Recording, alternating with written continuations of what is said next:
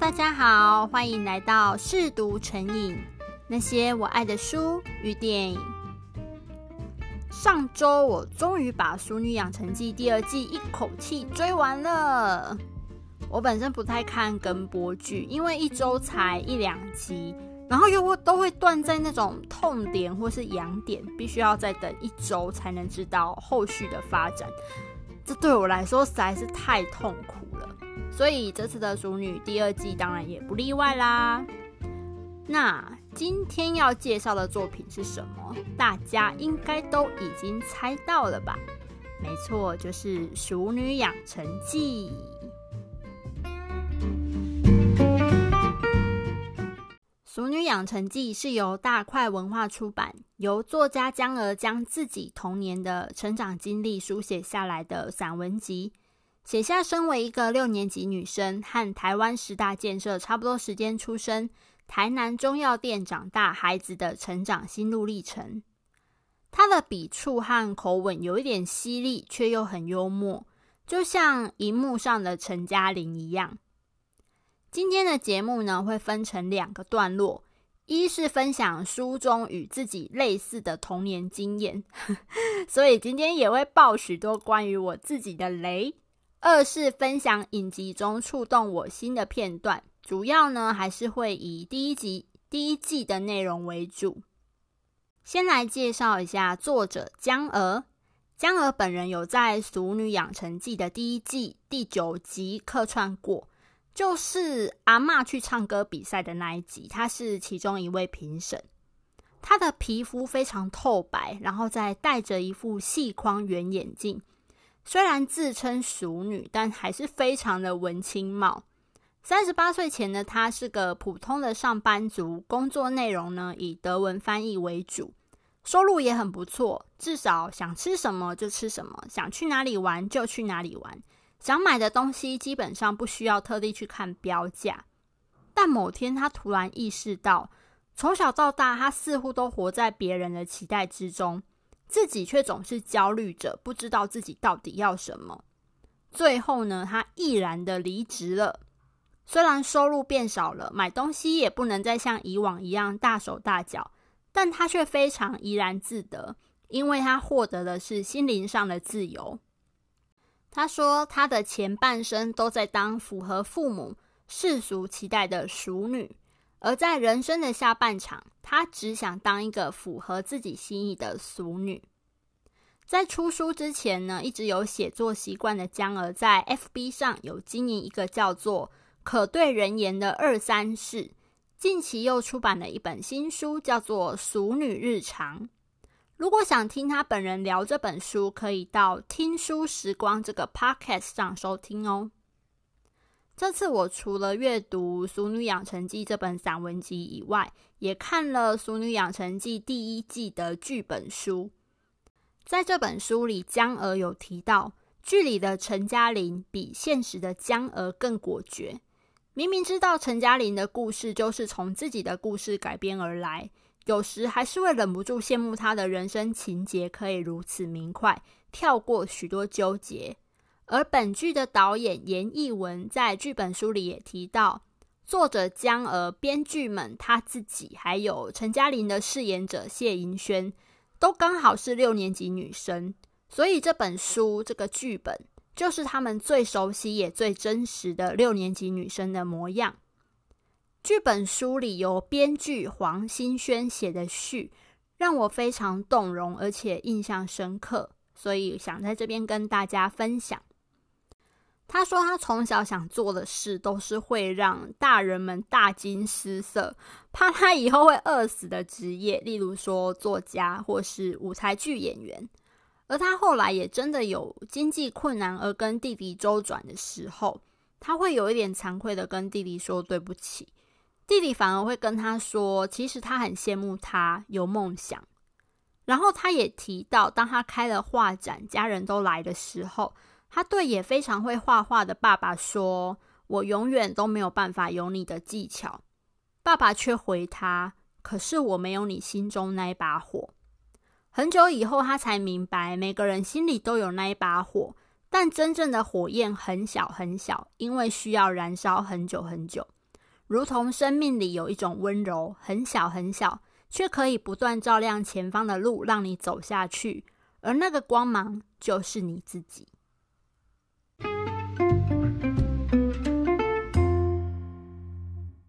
江儿本身就是中药房的女儿嘛，她说她小时候很喜欢跟大人们待在一起，并搅和进他们的工作，就是不想成为那个被忽视的孩子。所以只要中药房里有工作可以做，她都会非常开心。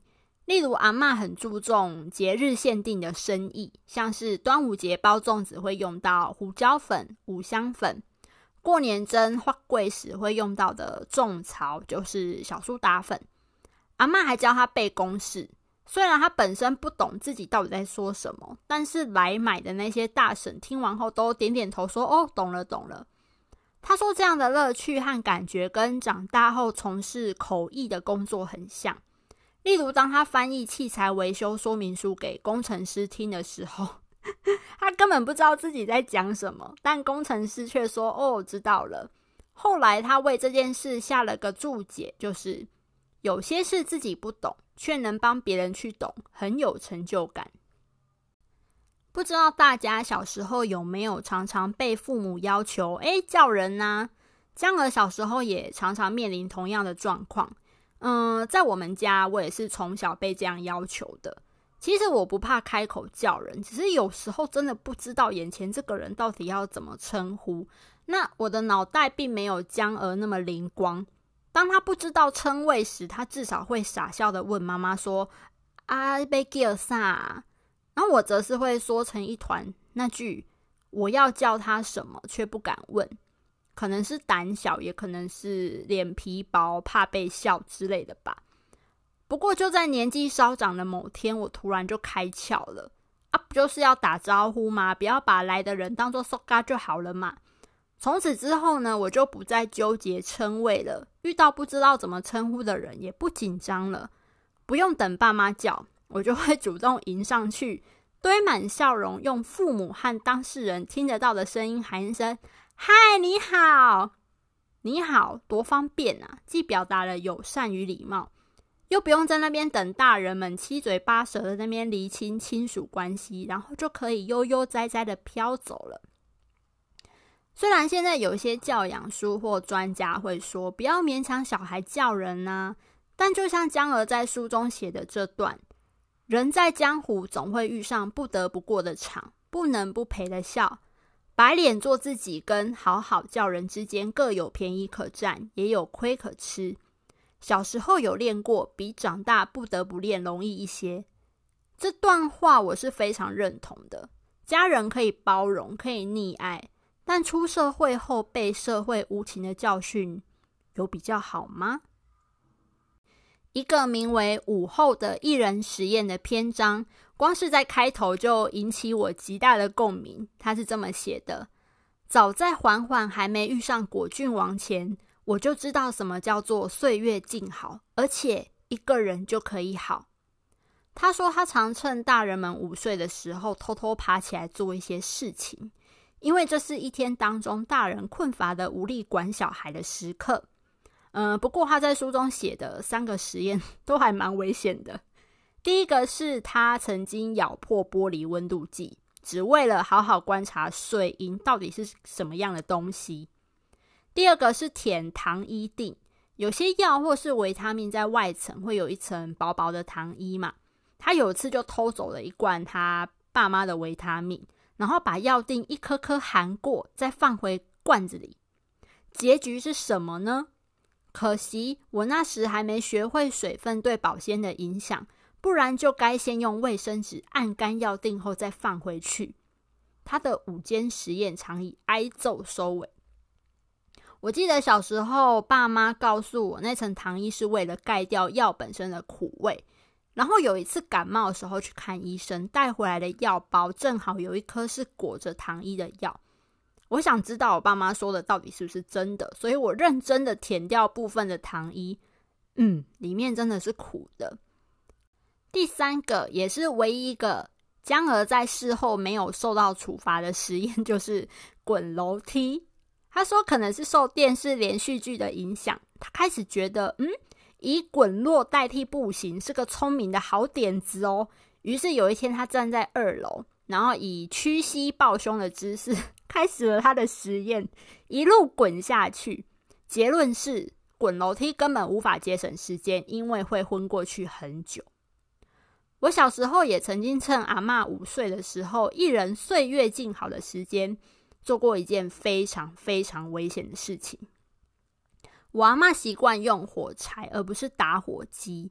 小时候的我看这种刷一下就能起火的装置，感到十分神奇，所以想试试看。那时候的我应该是国小一二年级，阿嬷当然不肯让我尝试啊，还把火柴收在高高的柜子里，不让我拿到。但就在她睡午觉的时候，我蹑手蹑脚的搬了椅子，拿到了那一盒火柴，然后回到我自己的房间开始研究，然后开始点火。前几次都还蛮成功的，顺利点火，然后也有顺利吹熄。可是最后那次可能是研究那个火，然后研究到快烧到手了，我直接反射性的丢掉。这下可好，我房间又铺着地毯。火就开始烧，我才惊慌的跑去摇醒阿妈求救。还好最后一切平安，就是漂亮的地毯被烧出一个大洞。那结局呢？当然也是被大人们狠狠骂了一顿，在罚跪中落幕啦。另一个让我有共鸣的篇章是学钢琴。其实我也忘了当初开始学钢琴的契机是什么，但每次问都只得到。你就自己说想学啊，这样的答案，嗯，我自己则是一点印象也没有啦。但总之，我并没有不喜欢，而家里的人呢，也不遗余力的想成就这件事。阿嬷在我开始学琴的第二年呢，就大方的拿出自己的私房钱，帮我买了一台全新的钢琴。嗯，然后我的第一个一对一的钢琴老师在高雄。虽然我是台南人，但我从小是在屏东长大的。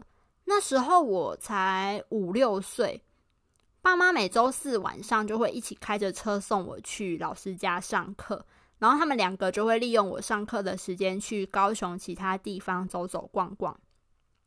下课后，偶尔三个人还会去逛一下那时候还活着的尖美百货，是不是非常有时代感？爸妈会犒赏上课认真的我一份冰淇淋。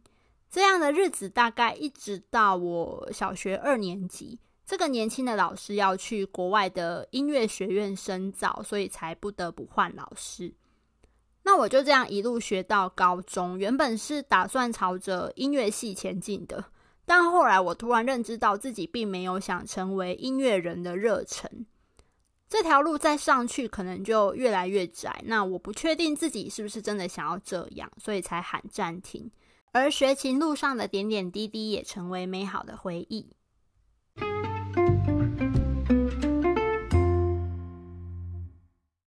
影集的第五集有一幕是小嘉玲打电话跟阿公说自己脚受伤，要阿公来载她回家。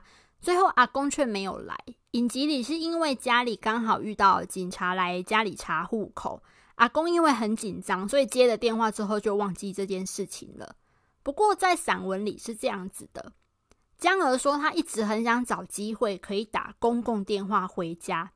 第一次呢，是以忘了带彩色笔，想请家人送来，但家人只说啊，忘了带就跟同学借就好啦，然后就失败了。第二次他忘了带算盘，大人则说店里很忙，叫他自己想办法。他说他想到的办法就是等着老师发现以后骂他。最后最后他想到一招，就是他看到同学生病了，老师打电话请家长来带他回去，他想说。对吼，送东西不行，生病应该可以了吧？从此之后呢，他就处心积虑的要让自己受伤。果然，在某次体育课跑步就扭伤了脚踝。他说：“我满心欢喜的装出可怜的声音打回去，那边说呵啦，就挂电话了。结果最后还是没有人来接他。殊不知，这个扭伤比他装的还要严重。”他只好可怜兮兮的自己拖着步伐走回家。他说：“其实他也不过是想撒个娇，可是小孩子的想法在那个年代并不重要。其实大人都看得出他的居心，却一次也不肯配合演出，所以渐渐的，他也不再上演这种讨拍的戏码了。”影集里最触动我心的，应该就是第九集和第十集了吧。这部戏是在二零一九年开播的，那我自己的阿妈是在二零一八年去世的，所以第九集我每看必哭。从小因为爸妈上班工作的关系，我跟戏里的小嘉玲一样，是跟阿妈相处的时间比较多，也比较亲。我常常会对她没大没小，而阿妈通常也都只是装装样子生气。当我笑得比较大声，或是举止比较粗鲁的时候，他也常常会念说“阿里玛卡又许哎”，但又拿我无可奈何，然后会被我逗笑。我阿嬷的思想既古板又开明。我爸因为是独子，所以我妈的压力其实很大。她很希望可以生个儿子传宗接代，虽然我阿嬷从来没有这样要求她。最后呢，却只生了我一个女孩。其实我妈身体不好，但她并没有放弃，一直尝试各种方法想再生一个。最后居然是我阿妈开口请他停止的。他说：“女孩又怎样？女孩如果好好栽培，又不会比男生差。”我们就好好培养这个孩子就好了，而他也不是说说而已。在他离世前几年，就因为阿兹海默症不认得我们了。那时候我每周都会去安养院看他，跟他说说话。偶尔的一些片段时光，他会回到现在的时空，知道我是谁。嗯，我记得有一次在这样短暂的缝隙的时候，我问他：“阿妈，万一我这一辈子都找不到喜欢的人？”嫁不出去怎么办？他想都没想就回应我说：“啊，不要紧啊，找不到人那些当家里家家里过哦好，想弄一定爱给人，你欢喜就好啦。”到现在想到这些话，我都还是会觉得很想哭，很感动。然后我在考上大学要离家去念书前，也因为一些事情跟我妈闹得不愉快。就跟第十集嘉玲要去念大学前不跟妈妈讲话一样，结果我在上了火车后才发现，他塞了一封写了整整三张，而且是双面 A4 的信，在我的包包里，交代叮咛我去北部后要注意的事情，就跟嘉玲妈半夜起来偷偷录影，然后还帮嘉玲准备一堆东西，要帮她寄去台北一样。不夸张，我那个当下真的就在火车上边哭边看，看完那一封信，旁边不知情的人可能还会以为我是被分手什么的。《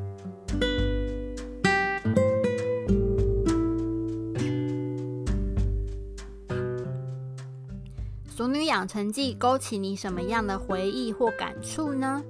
不管是第一季或第二季，欢迎留言告诉我哦。我觉得《俗女养成记》之所以触动人心，就是因为，即便我们不一定出生于那个年代，但成长经历却有着多多少少的相似。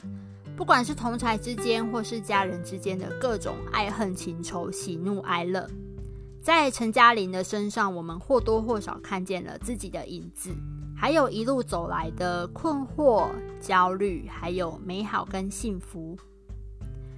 这种让人又哭又笑又感动的温馨喜剧，是我最无法抗拒的类型。在今天节目的最后，要祝福我的国中同学兼好闺蜜吴婷智生日快乐！那我们今天的节目就到这里喽。如果你喜欢我的节目，除了订阅及关注，也欢迎点击下方资讯栏的赞助连结，用五罐麦香红茶的金额支持节目。所收到的赞助金额也会捐出百分之十至公益团体或流浪动物协会。听说书也能做公益哦。这里是嗜读成瘾，我们下次见。